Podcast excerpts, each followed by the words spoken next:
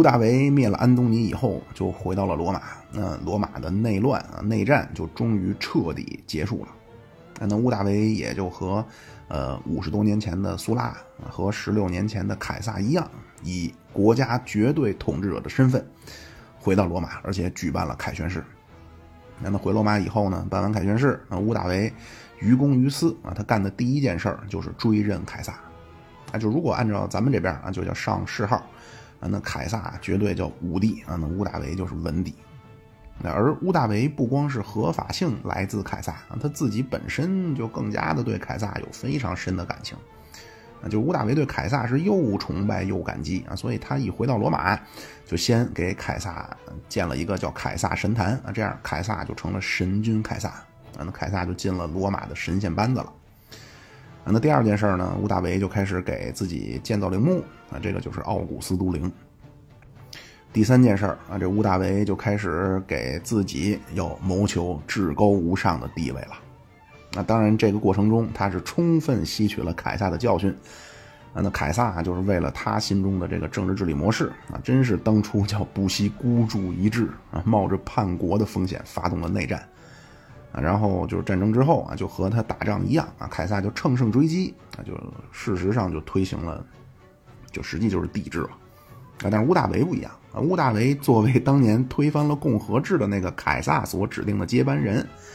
啊，屋大维在公元前三十年已经获得了绝对的地位、绝对的威望以后啊，屋大维居然发表了声明啊，说国家要回到以元老院为核心的共和制。那这个就是屋大维的恢复共和宣言，那就是屋大维在元老院发表演说啊。当然，就是屋大维这个人的演讲能力完全不能和西塞罗和凯撒相提并论啊。但是他因为他这个讲话的内容啊，所以让元老院听着非常舒服啊。屋大维就跟元老院说啊，说从今天开始啊，之前呢因为都叫特殊时期啊，特殊时期集中在我身上的一切权利，从今天开始我全要返还给各位元老院的同仁们了。而且我所掌握的所有军队也全部交还给元老院和罗马人民了。啊，所以咱们就是后面会说，就是屋大维这个人是一个杰出的政治家，或者说天生就是一个政治动物啊，他非常懂得这种怎么说呢，就是 怎么去去进行这种政治的游戏。那就屋大维一方面嘴上这么说啊，但另一方面呢，屋大维还继续把着那个执政官。啊，屋大维第一次当执政官十九岁，啊，后来他基本也就霸占了执政官啊，所以 基于这个，所以屋大维呢，当时还除了执政官之外，还留下了一个重要的身份啊，屋大维叫第一公民，啊，就是今天美国啊，包括其实很多国家也是啊，就是总统或者国家最高就是第一领导，国家最高领导人就叫第一公民。啊，那总统夫人就叫第一夫人啊，这个就是来自罗马，当时屋大维就是这样，那屋大维除了说要还政元老院。另外呢，他还做了一件事儿，就是他把元老院，就凯撒之前扩编到九百人的元老院，重新压缩回了六百人。那就是之前凯撒弄进来那些外省人啊，主要就是高卢人这些啊，全屋大维全都给赶走了。那另外，当然他赶走的还有像庞培的手下，包括安东尼的手下，就全部赶走了。而且方式也不是靠着强制性的意志命令，而是安东尼呃不，这个屋大维亲自谈话啊，他跟阿格里帕两个人分别找人谈话。就劝这些的元老院里边的，他们希望排除掉的人啊，劝他们主动放弃元老院的席位。那就凯撒当时扩编，实际上凯撒用今天讲话就叫掺沙子。那屋大维这么做，而且他谈话的过程中也非常的有意思。他谈话的时候，他就告诉这个人说：“你也不要担心我一家独大，你可以告诉我一个人，就是你希望谁也和你一起被请出元老院。”这样的话呢，被请出去的那个人肯定会选一个和他不是一伙的嘛，所以当时也没觉得有什么情况啊。而屋大维这个从九百回到六百，这个一看或者说表面上看，这就是回到了凯撒和庞培内战之前的政治体制安排了。啊，当然这时候死硬的那种共和派全都死光了，那什么小加图啊、西塞罗这种就全死光了啊。但是屋大维这个过程就是小心翼翼、亦步亦趋。那那屋大维在元老院在形式上回归了，就是凯撒独裁的那段时间以前，包括他还发表了恢复共和宣言，但是真正的权力屋大维并没交还给元老院，那屋大维是不但没交还给元老院，而且屋大维还在元老院里成立了一个内阁，就是今天的英语这个内阁就叫 council 啊，当时拉丁语这个内阁这个词叫 concilium，就是实际上你词源就是来自这个拉丁语啊，英语这个 council 啊，就是来自拉丁语 concilium。啊，屋大维这个内阁一共是十五个人，这十五个人呢，包括两个执政官。啊，那这个阶段执政官就是屋大维和他这个好兄弟阿格里帕两个人把持了。啊，另外呢，第一公民就是屋大维再指派一个法务官、一个监察官啊，包括其他几个他看得上的元老院议员，这样由这十五个人就组成了国家的实际的领导班子。啊，那这个内阁所产生的意见就取代了共和时期的那个元老院最终劝告，就成了罗马的最终决议。啊就是任何人、任何机构都不能推翻。啊，而且这个十五人内阁只对第一公民负责。那实际上就是怎么说呢？就是一个党中之党，就成了围绕在第一公民身边的罗马政治的最高核心圈儿。啊，那有了内阁之后，屋大维就宣布，啊那元老院因为考虑到大家。在过往一段时间当中啊，国家动乱，所以大家也很辛苦。那么元老院的会议就改成每个月只开两次，那而且每个月元老院要放两个月的假，那就是每年有两个月元老院都不开会了。那而且不管国家遇到多么紧急、多么重要的事儿，那元老院都会按照一个月开两次会的这个日程安排来。啊，那是说国家的政府机构、国家机器每年 就是每个月只开两次会，然后每年休假两个月吗？不是，那因为内阁是全年无休啊，就是随时有需要、遇到事情，内阁随时开会，所以这个第一公民所领导的内阁就成了国家的日常之之政务的处理机构。啊，这是内阁。那除了。这个第一公民，就是他又是第一公民，又长期担担任了执政官，而且有了一个围绕着自己身边的一个核心领导层。乌大维还说：“啊，我呢还是希望能够像当年的凯撒一样啊，我一直当那个凯旋将军，啊，就是 imperator，那咱们翻译叫英普雷多。那么这个词，这 imperator，啊，就是后来就演变成了英语里边那个皇帝那个词啊，emperor。”那这个凯旋将军怎么变成皇帝了呢？这俩有什么关系呢？这个也是来自这次乌大维。啊，乌大维说啊，说接下来这个凯旋将军和之前不一样了。最早那个凯旋将军啊，实际就特指凯旋式上那个对外征服或者抵御外敌、载誉归来的那个领兵大将啊，那个人在凯旋式上叫凯旋将军。啊，那等凯旋式一结束了，那他他他就不能管他叫凯旋将军了。那但是到凯撒的时候，啊，凯撒说：“我今后永远都要被叫凯旋将军，因为他要掌握一切，掌握罗马的军权嘛。”那乌大维这会儿结束了内战，啊，所以乌大维呢就说：“首先我要像凯撒一样啊，永远都要被叫这个凯旋将军，而且我不但永远能叫凯旋将军，而且今后凯旋将军这个称号要在我的继承人之间直接这么传下去，啊，这样这个就所谓拉丁语这个 imperator。”就和咱们那个皇帝一样啊，就成就变成一个能传下去的一个称谓了。就是无非就是罗马管这个叫凯旋将军，咱们叫皇帝。那但是这个就当时乌大维提出这个，当事人也没有任何人觉得有什么。那因为之前凯撒就已经把凯旋将军常态化了。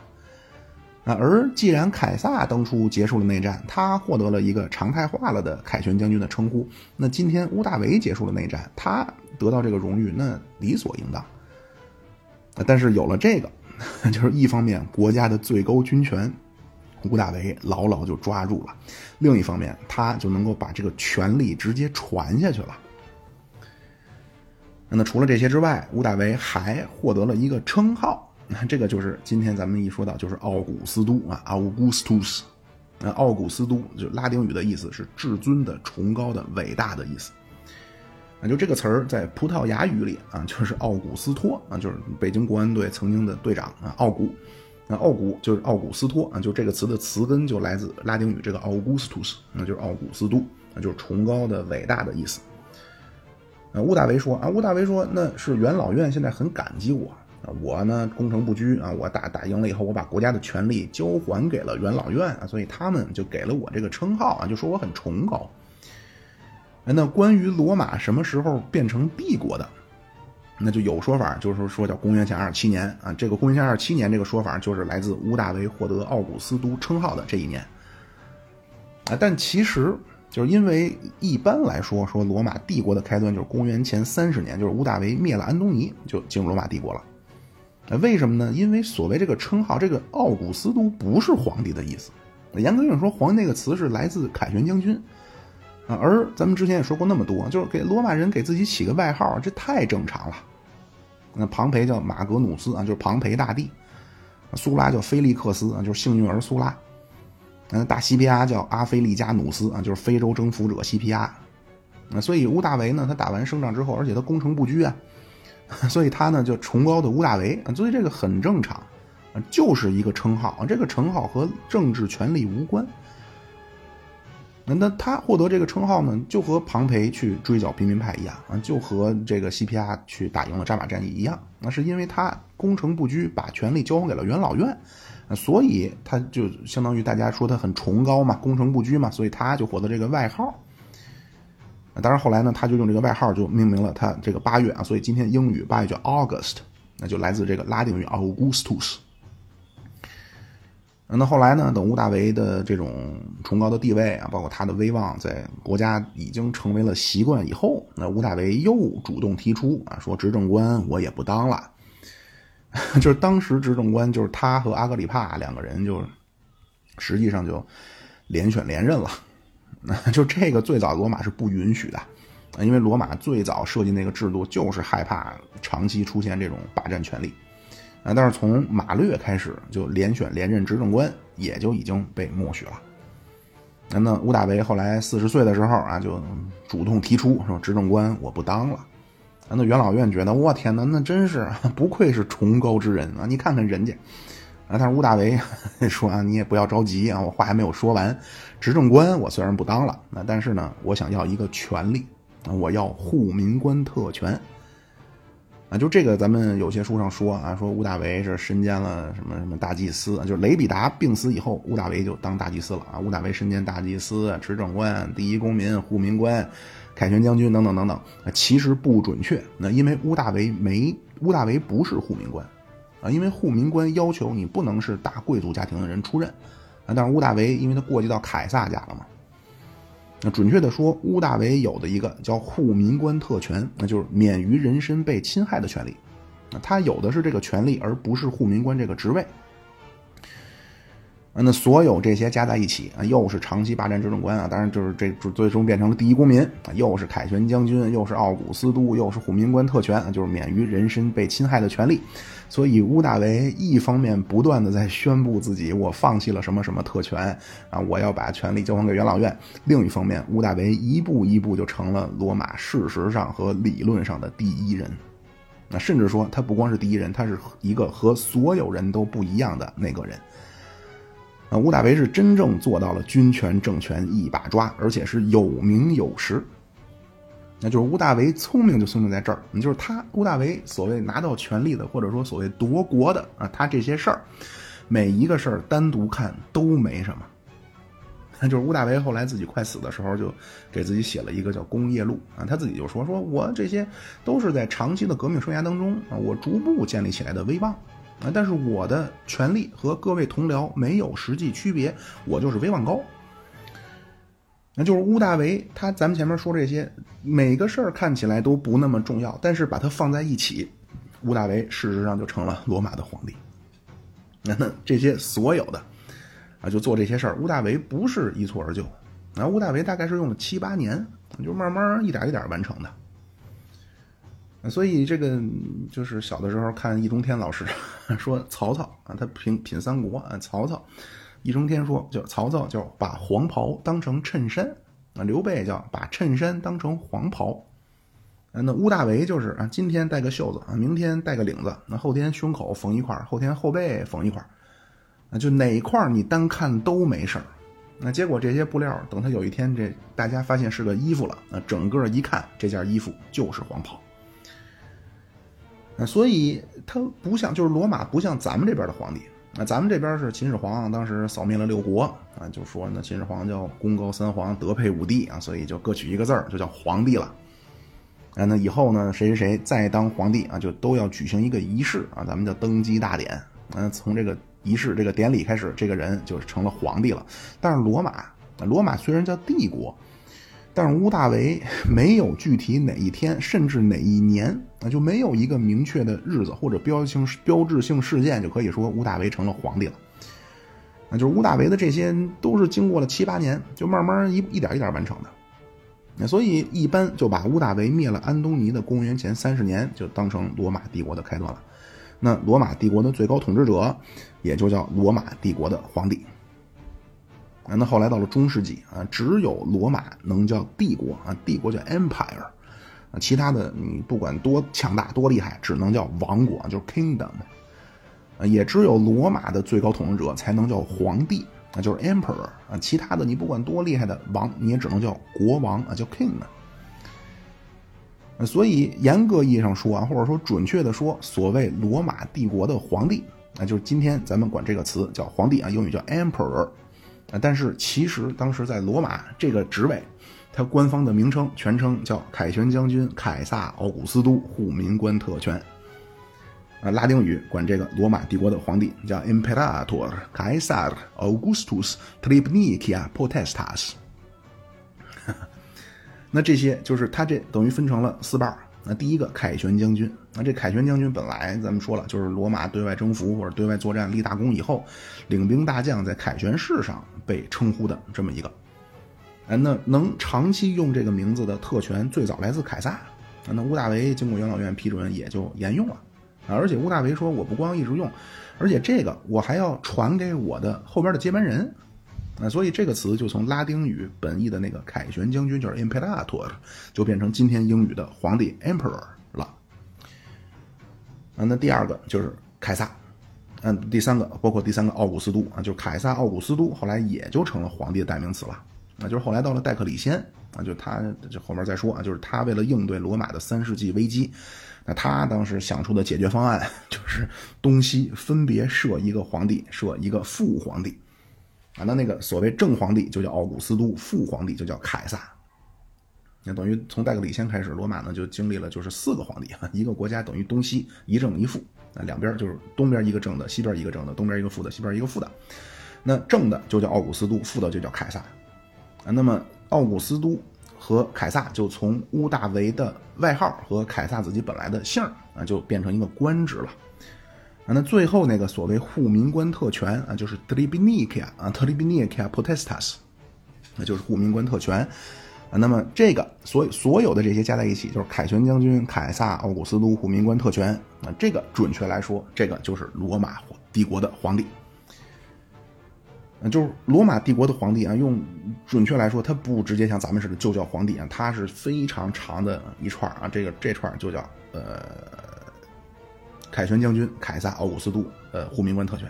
啊，Imperator Caesar Augustus Tribunicia Potestas。那在屋大维这个阶段，嗯，就是你因为你是皇帝，咱们这边都是很习惯的九五之尊，对吧？你见着皇帝，你双手捧朝珠，低头看二鸟。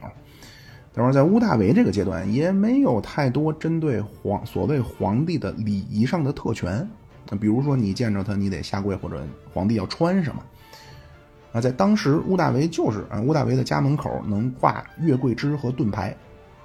那就是后来，就是咱们前面说到那个戴克里先啊，到戴克里先那个时期，包括之后啊，才开始规定了很多就是真正属于皇帝的，就是繁文缛节啊，比如皇帝穿什么戴什么，下面人怎么怎么跪拜等等。那屋大维等于接过了凯撒的接力棒，而且呢，因为他和凯撒在性格上或者说个人风格上的不同，那凯撒是光芒万丈的，那屋大维其实更像一个普通人，所以屋大维没有凯撒那么大胆。啊，但是正是因为他这种稳健，啊，屋大维成了。啊，但是屋大维他拿到权力只是第一步，啊，那么在这个过程中啊，包括真正大权在握以后。那屋大维呢干的事儿主要分成两个，那一个呢就或者简单来说就是对内和对外。那对内就是治理罗马，那么对外呢就是要确立就当初在凯撒打下那个基础之上，屋大维要重新建立罗马的版图。那屋大维呢就先把国家分成了四类区域，啊按这四类区域呢，国家要分别用不同的方式来管理。那第一个就是意大利本土，那就是从阿尔卑斯山以南一直到墨西拿海峡的意大利半岛。那那第二类叫元老院行省，那就这些地方是元老院直接任命总督。啊，那这些所谓元老院行省都是传统的罗马的地方的行省，啊，包括什么萨丁岛啊、科西嘉呀、南法呀，啊，什么希腊、小亚细亚啊，包括北非就是原来迦太基的那个地方啊，包括还有西班牙东部。那另外还有唯一一个就是凯撒内战以前不是罗马领地的，是就是被凯撒灭了的那个努米底亚。啊，这个就努米底亚和曾经罗马的行省啊，这些加一起叫元老院行省。那第三部分啊叫皇帝行省啊，因为是屋大维亲自管理。那这些所谓皇帝行省，就是凯撒新打下来的，包括屋大维时期打下来的，那包括西班牙的卢西塔尼亚地区啊，包括除了南法之外的高卢全境啊，包括希腊北部的多瑙河沿岸，那还有叙利亚和小亚细亚东南的那个叫西里西亚的。后来一度啊，就是一度还曾经包含过今天德国的一部分啊，就是从莱茵河到易北河之间的这一块啊，这块叫日耳曼尼亚。那就是这些新打下来的地方呢，叫皇帝行省。那第四个、第四类就是屋大维自己打下来的地方，这个地方呢就当做皇帝的私人领地啊，这个就是埃及。那主要的问题就是来自所谓那么为什么行省又分成元老院行省、皇帝行省呢？起码从表面上看，或者说吴大维给出的借口啊，就是说皇帝行省不太稳定，对吧？那西班牙那西部是刚刚拿下，那还不稳定啊。那高卢因为莱茵河嘛，莱茵河以东还日耳曼人还要入侵啊。那希腊北部的多瑙河沿岸也是要面对多瑙河北岸过来的日耳曼人。那叙利亚和小小亚细亚的东南方就是当时罗马的头号假想敌帕提亚啊。所以吴大维呢就说啊说。这些地方因为不稳定，所以我得来怎么说呢？勇挑革命的重担。那而且呢，现在如果出了这这种像过去似的敌人入侵了，咱们在应对、在组织军队、在反击，那太被动了。那现在这种和平的地方啊，我都交给元老院啊；有危险的地方，我亲自管理。就是凯撒时期是怎么着呢？凯撒时期是所有的元老院都是我凯撒亲自任命。啊那屋大维是做出了一副啊，我是还政国家，我不得已啊，因为现在那些地方需要我呀，所以没那么紧急的地方我都让元老院来啊。那需要我的，现在还有战争危险的地方，是我就是屋大维作为就打引号的啊，就皇帝，我亲自来管理。啊，那那些所谓元老院行省都是元老院选出总督啊，就这按照过去的传统就一直都是这样啊，所以元老院行省出来的都是文官。那但是皇帝行省，因为不是说了吗？就潜在危险太大了，所以我才亲自管理。那么皇帝行省是皇帝直接任命总督，啊那任命的总督全部都是武将，啊那任命几年就是就任时间的长短是皇帝任命的时候定。所以乌大维除了因为他靠那个凯旋将军那个已经获得了全国三军总司令的这个名分，那靠着所谓对。皇帝行省的武将任免任免权，屋大维又等于实际上拿到了罗马最大的军事上的权利。那当然说回这个行省了，那分出来皇帝行省以后，啊，因为最早你之所以说要分出皇帝行省，就是因为这些地方随时可能战争嘛，所以分出来以后，吴大维就说，那现在呢，国家需要一支常备军，你像过去似的，人家打你了，你你再组织军队多被动，多反应慢啊，所以现在咱们需要一支常备军。那这个其实从凯撒时期，那凯撒当时带的军队，那那基本就是常备军了。那 这些人十多年跟着凯撒南征北战，作战经验非常丰富啊，哪里需要就就去哪里，而且对凯撒绝对的忠诚。啊，但是现在呢，国家也稳定了，内战也没了，那也没有这种旷日持久的需要作战的需求了。但是屋大维没让这些军队回家。当然，他裁军了一部分啊，但是屋大维把最精英的啊全部留下，留给自己，然后派在各地去驻防。啊，那这些所谓有风险的地方啊，屋大维当然也都去了啊。屋大维先是去了一趟高卢，啊，那这个过程中呢，因为高卢人啊，包括不列颠人啊，都非常感念当年凯撒的恩情啊，所以也都在屋大维来巡视的这个过程中，都纷纷表示愿意去继续服从屋大维的领导。啊，从高卢一出来。然后，屋大维又去了西班牙，啊，平定了平定当地的叛乱，那平定以后呢，屋大维就让很多老兵就驻扎在西班牙了。那当时主要是两个地方，一个是西班牙东部，那这个地儿在埃布罗河南岸的这个地方叫萨拉戈萨，那还有一个就是西班牙西部的梅里达。那这些人等退役，就是就就这个驻扎时间到了，退退休退役以后，那就和当地人结婚了。啊，所以屋大维实际上对西班牙采取了一个叫民族融合政策。那这样，西班牙和高卢就公元前二十六年一直到公元前二十四年，随着屋大维的这一圈啊，那高卢和西班牙就是帝国的西部就平定了。啊，那么在这个过程中，就是在公元前二十六年到公元前二十四年这屋大维平定罗马帝国西部的这个这段时间内，那他又同时派出了一支偏师往南部进行了一轮扩张。那这次名义上是为了巩固埃及的边疆，啊，他一共只派了两个军团。那就这次远征到了阿拉伯半岛，啊，就本来这次是沿着尼罗河一直往南，啊，就实际上已经到了今天苏丹境内了，啊，然后从苏丹呢向东就从厄立特里亚、吉布提，然后就过了红海，那罗马远征军就到了阿拉伯半岛，啊，当然就是说这次也是非常的辛苦，啊，那罗马军队一共六个月，啊，穿越了三百公里的沙漠无人区。啊，最终在当地留下了一点驻军，这样罗马等于除了占领了全部的地中海、大半部分的黑海之外，罗马又占了三分之一的红海。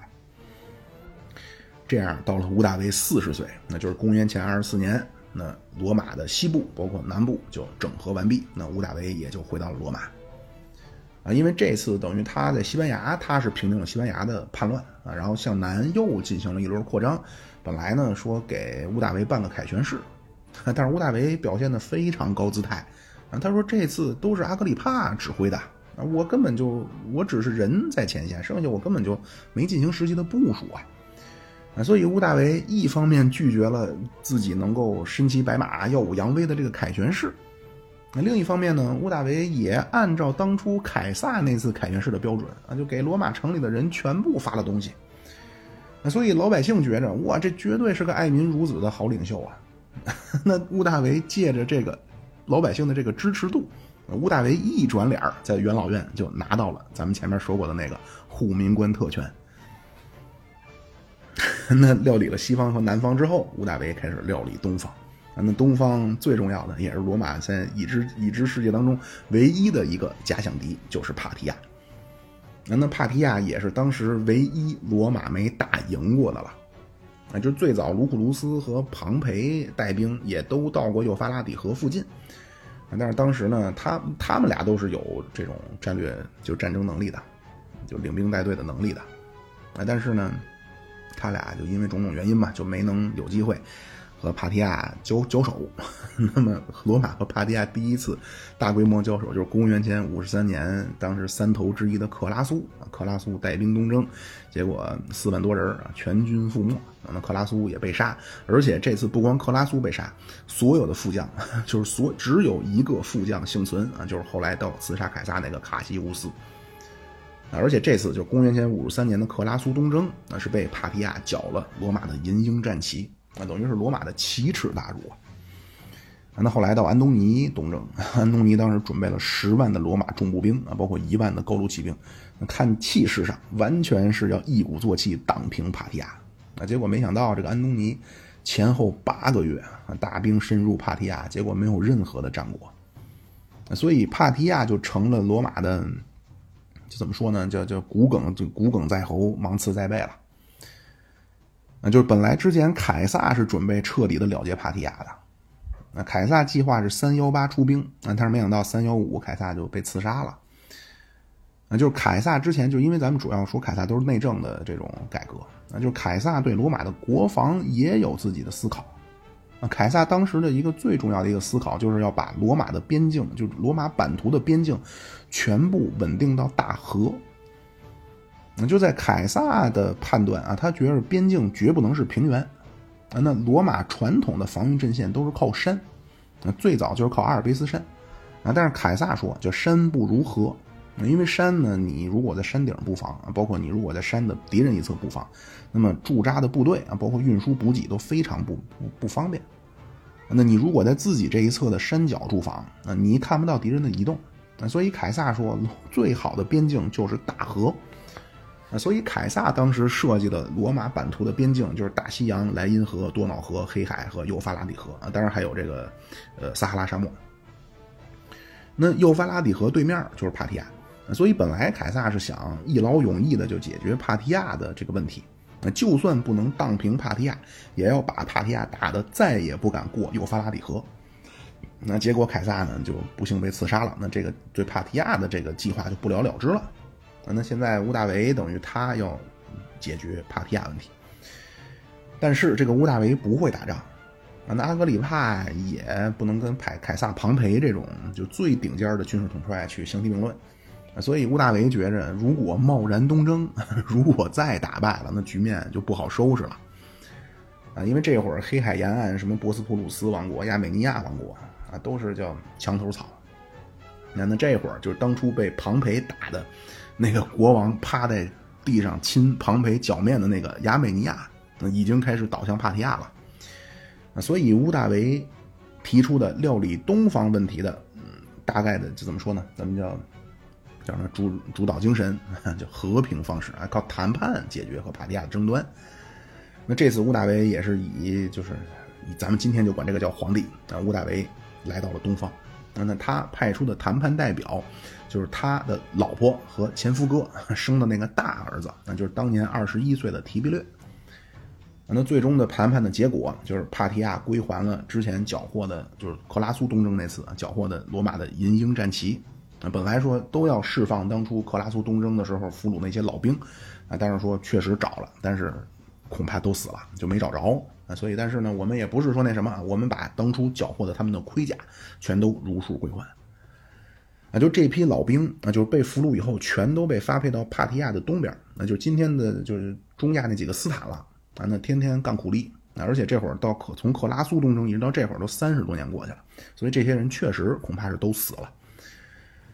啊。但是不管怎么样，乌大维叫不费一兵一卒就解决了帕提亚问题。啊那公元前二十一年五月十一号，那提比略作为罗马的谈判代表，双方就缔结了友好的同盟条约。那解决了帕提亚，还有当年凯撒心心念念的一个，那就是要把希腊北方的防线推到多瑙河一带。那这次乌大维是让四十七岁的阿格里帕亲自挂帅，那阿格里帕带着乌大维的老婆的前夫哥的两个亲儿子，那就是当年二十六岁的提比略和二十二岁的大德鲁苏斯，啊，让两个小孩当做副将。那两个这哥俩叫前行攻势。提比略是过莱茵河以后啊，一路就向东南挺进。那德鲁苏斯是兵出维罗纳，然后就大军一路向北。那提比略和大德鲁苏斯两支军队在今天瑞士境内著名的旅游景点博登湖啊，两支部队完成会师，然后一路就高歌猛进。啊，那路上这些日耳曼的部落纷纷逃跑。那阿格里帕带着这两个小兄弟，那就最终用了不到两年。在公元前的十六年到公元前十五年，那罗马在希腊北方的防线也就稳定在多瑙河一线了。那这样，屋大维前前后后用了十五年左右，那就定下了基本的国防建设思路，包括一些非常具体的部署。那那罗马当时的周边环境，就是除了帕提亚，剩下的就是落后的这些蛮族。那帕提亚经过谈判，已经成了友好邻邦了。啊，但是那个日耳曼人啊，就是 日耳曼人当时叫茹毛饮血啊，主要的生生生产生活就是靠狩猎，啊，所以这帮人你打不干净，那因为只有在当时啊，只有农耕文明、城市文明你才能打干净，啊，这种游牧的狩猎文明打不干净，你过去他跑了，啊，所以屋大维说，今后罗马的军事目的，嗯，不再进行对外的扩张和征服了，啊，罗马今后的军事上的主要精力要放在有效的国土防御之上。啊，这样呢，罗马的对外政策就从刚刚建成时期的对外征服，然后强行结盟，啊，然后到第二次布匿战争以后啊，就是老家图立主的对外扩张，然后彻底灭国，那么就到了屋大维时期，就再次转型了，那就变成防御为主了。啊，当然后面也有反复啊，但是基本上罗马就不再进行大规模扩张了，而且说实话，它也扩张不动了。啊，当然这个也有问题，就是咱们说罗马的快速扩张，就是之前咱们说百年内乱，包括凯撒，它一个核心就是罗马的快速扩张带来的一个最大的问题，就是共同体的性质变了，啊，所以爆发了内部矛盾了。啊，但是到这会儿扩张突然停止了，也引发别的问题了。那当然，这个问题更多就是经济上，而不是政治的。那就是如果咱们说共同体的性质变了，那这叫政治问题。那停止扩张带来的就是经济问题了。呃，简单的说，就是你一个经济体要想发展，那长期的看只能靠两个。那一个是要靠叫生产要素或者投入要素的增加，另外就是靠技术提升。那什么叫生产要素、投入要素？比如土地，比如人口，比如资本。那技术提升这都很好理解，对吧？那农业社会或者叫前现代社会的技术提升是非常慢的。那前现代社会技术提升靠的是生产当中的偶然。那那现代社会呢？现代社会是科学家在实验里、实验室里做的那件事叫试错，啊，trying error，啊，当然这个咱们就不在这儿多说了，那就是将来会跟大家 介绍这这一些个人的经济学的一些了解，那就是总之，罗马停止了扩张，那就失去了宏观经济学上快速发展经济的可能性了，因为你对外扩张，你能够获得生产要素啊。你能对外征服可中耕种土地，能获得人口，啊，当然古代他他，除非你打像迦太基这种，就是比较剩下的，你你打高卢确实没什么。但是如果你能灭的是一个有文明有财富的国家，你还能获得资本。所以罗马是靠着对外的扩张获得了投入要素，但是从屋大维时期开始，对外扩张叫停。就这些经济学东西，咱们先不再说啊。那除了建立了以守为主的战略。那另外呢，就是咱们前面说到的一个，就是建立了常备军。那罗马最早就是公民兵，那就是别人来打来了，咱们要对外作战了，那罗马公民马上咱们要放下锄头啊，拿起武器盾牌去打仗去了。因为保家卫国是咱们作为这个国家公民的义务啊。那打完仗了，那咱们继续回家啊，放下武器，该干嘛干嘛。啊，但是后来罗马打布匿战争。那汉尼拔就成年累月的堵着罗马打呀，打罗马十六年，所以这帮公民拿起武器去保家卫国去了。但是因为战争旷日持久啊，再一回到家，发现因为家里劳动力没了啊，家里的劳动力去当兵去了，但是家里人还得活着，那那不得已只能卖东西呗。那最后没得卖，卖土地。所以这帮公民本来是为国作战是尽义务啊，结果发现战因因为布尼战争成平日久。啊，不是成名，就是旷日良久。那所以布尼战争结束了，就是或者说这种长期的战争结束了，那这种公民去打仗回来，发现自己成了赤贫了，那成了无产阶级了。啊，所以罗马从第二次布尼战争以后就开始出现大量的赤贫人口。那而当时当兵的都是要自己准备装备，那这帮人他什么都没有了，他肯定他不能准备装备，他就不能给国家当兵了。啊，这样呢，到了公元前一百零六年左右啊，那个马略就开始军改了。啊，就是说你来当兵啊，是国家给你发工资啊，而且统一给你发装备。啊，所以这样从马略军改开始，罗马就有了职业军人了。啊，就是这帮人养家糊口的工作，就是去给国家去当兵打仗去。啊，当然这个就是一方面有它先进的一面，但是另一方面又有一个问题，那就是这军队是谁的？那那共和派觉着军队当然是国家的。那就枪炮必须听命于长袍，啊！但是事实是，那这些人来吃饭，就是老这个这些当兵的人来吃饭，跟的是某个领兵大将，而且战场上形成的那种就是生命就鲜血凝成的信任，啊！所以领兵大将才是这支军队效忠的对象，那那所以罗马也就从马略时期开始，实际上就进入了一个军阀的时代，啊！就是从马略到苏拉到庞培到凯撒。那都是经历了什么什么战争，然后有了一支绝对忠于自己的部队，然后就能在罗马的政坛上起码也能获得一席之地了。那当然，你说你赶上这个领兵大将觉悟很高，或者领兵大将本身就是共和派的，比如苏拉，比如卢库卢斯啊，那他们一心拥护共和体制，这种人领兵大将无所谓。但是，一旦武将有自己的想法，那完了。到屋大维灭了安东尼的公元前三十年，就是聚集在屋呃这个屋大维手下的军队啊，因为他大量的接受了安东尼投降的部队，就安东尼部队没怎么打就投降了啊，所以屋大维在公元前三十年，屋大维当时成了世界上最强大的军阀，手里边握着三十到五十万的大军那所以刚好啊，这个就形成了咱们古代时候的那种，那就是开国皇帝我自己就是天下最强大的军事统帅。那什么刘裕啊、李世民啊，就这种皇帝是绝不担心武将造反的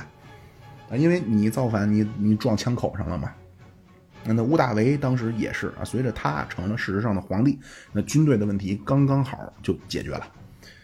啊，所谓军队问题，我就是军权的这个所有权嘛。那就是过去是马略军改了，那领兵大将对于共和体制来说，那叫尾大不掉。那就是本来属于国家的军队，反而成了武将的政治资本了。那随着屋大维这一套，那现在刚刚好，因为国家的一切，那也包括军队，全都属于那一个人的了。那当然，就咱们前面说那么多啊，就是屋大维这个人，他他他他个人的风格，就屋大维非常冷静。那就如果是凯撒，就凯撒如果是雅克星角一战灭了安东尼，那凯撒绝对叫一鼓作气啊，就挥师东进，就灭了帕提亚就完了。啊，但是安东尼，呃，这屋大维在公元前三十年灭了安东尼以后，那屋大维是马上停止了扩张，就是一方面他回到罗马去巩固个人的权利。啊，另一方面呢是多线啊，以这种小规模作战的方式，那就分别平了西班牙，包括一部分的阿拉伯半岛。啊，那这个过程中，屋大维就完成了裁军。啊，屋大维说啊，说来给国家当兵的，最长服役年限就是十六年，那后来改就是改过一阵改到二十年。啊，那退伍以后，国家给你退休金，啊，你也可以选，你这个退休金你是要现金也行，要一块地也行。那么这笔退休金交给这个老兵啊，就因为他裁撤人员，这这笔钱大概够一个人就是光花能够花一年半左右。啊，那屋大维时期他留在国家的，就是他没裁撤军队有多少呢？刚开始是二十八个军团啊，后来改成二十五个了，一共就是十五万人。但是你说你让十五万人去驻守这么大的国家，那肯定不现实。而且罗马的版图可能比今天世界上所有国家的边境都复杂。那它这个边境包括大雪纷飞的莱茵河下游，那包括烈日炎炎的撒哈拉沙漠，那包括波涛汹涌的英吉利海峡。那所当然另另一方面，你也不可能，你十五万人，你不可能平均分配在这么漫长的边境线上。那屋大维当时设计的。啊，那国家最重点的防区就是北方的，那就是莱茵河和多瑙河地区。最开始莱茵河是七个军团，多瑙河八个军团，然后叙利亚是四个，然后西班牙四个，非洲五个，那这样加在一起二十八个。后来到公元后，那因为他又撤了裁撤一批军队，那么就变成莱茵河八个，多瑙河七个。那就这个莱茵河多瑙河加起来叫罗马的北方军团。那北方军团是人最多而且最精锐，一共是十五个军团，九万人。然后叙利亚呢是四个。那这个叫东部军团，那四个军团一共是两万四，那西部军团就是西班牙，西班牙是三个军团，一共一万八，那非洲是三个，也是一万八。那国家呢又不太想花大价钱去负担庞大的军军费了，啊，就想靠这十五万人了啊，但是又觉着不够使，所以怎么办呢？屋大维就又想了个招啊，就除了这正规的二十五个罗马军团之外，啊，他还开了个口子，那就是可以用蛮族的雇佣兵。那那雇佣兵你就不用给他什么退休金或者这那的了，啊，就发不发工资不知道啊，但是估计就算发，也肯定比发罗马人的少。那凭什么这些日耳曼蛮族给你来打仗呢？哎，他有奖励机制，就是你如果好好表现，啊，你退役的时候你能获得罗马的公民权。当然，这个就当时觉着非常聪明的安排啊，后来也就给罗马的。特别是北方边境啊，甚至给整个帝国的崩溃就埋下了伏笔。那除了这批常备军之外，那屋大维还设了一个叫禁卫军。那就常备军是对外的，禁卫军实际上是对内的。啊，今天咱们可能更准确来说，它叫武装警察。啊，一共是九千人。啊，那禁卫禁卫军的指挥官退休以后，马上就能去当一个皇帝行省的总督。啊，所以当这个禁卫军。